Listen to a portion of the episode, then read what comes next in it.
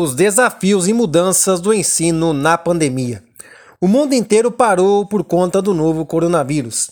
A educação também precisou passar por uma série de mudanças, justamente pela recomendação das autoridades sanitárias para evitar as aglomerações e a disseminação do vírus.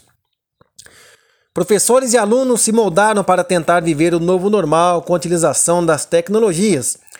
As aulas saíram das salas e passaram para o modo remoto, à distância. Todos começaram a estudar de suas casas, uma maneira diferente do habitual do calor humano. Antes mesmo da pandemia, já existia o ensino à distância. Alguns faziam aulas online. As faculdades adotaram novas medidas e, há exatos um ano e dois meses atrás, computadores e celulares foram as principais ferramentas usadas por universitários já acostumados a frequentar uma sala de aula, porém, todos conectados virtualmente. Grande parte até se acostumou, uns com algumas dificuldades e outros com mais facilidade. O jovem Vitor Valiati, de 19 anos, está cursando o primeiro período de agronomia.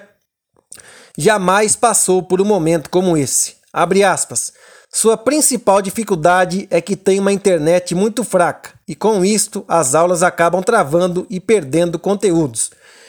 Ficar longe dos colegas e professores é uma questão de não poder trocar ideias e tirar conclusões mais exatas. Com isto, a relação entre os mesmos fica bastante restrita. Não tem o contato muito direto, fica um espaço entre os mesmos quase não está aprendendo. Suas notas estão baixas pelo fato de não compreender aí as matérias e conteúdos. Fecha aspas.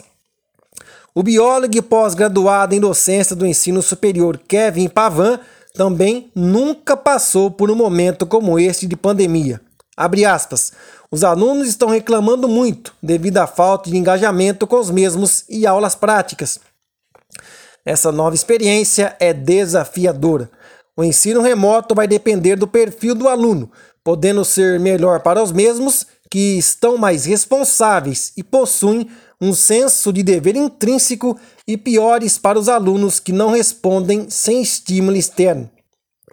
Em sua visão, o contato do professor e aluno não ficou restrito, pois o meio digital está amplo na realidade.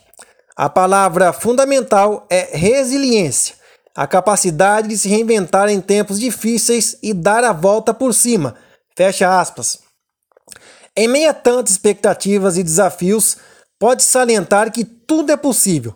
Basta ter dedicação e esforço para alcançar os objetivos.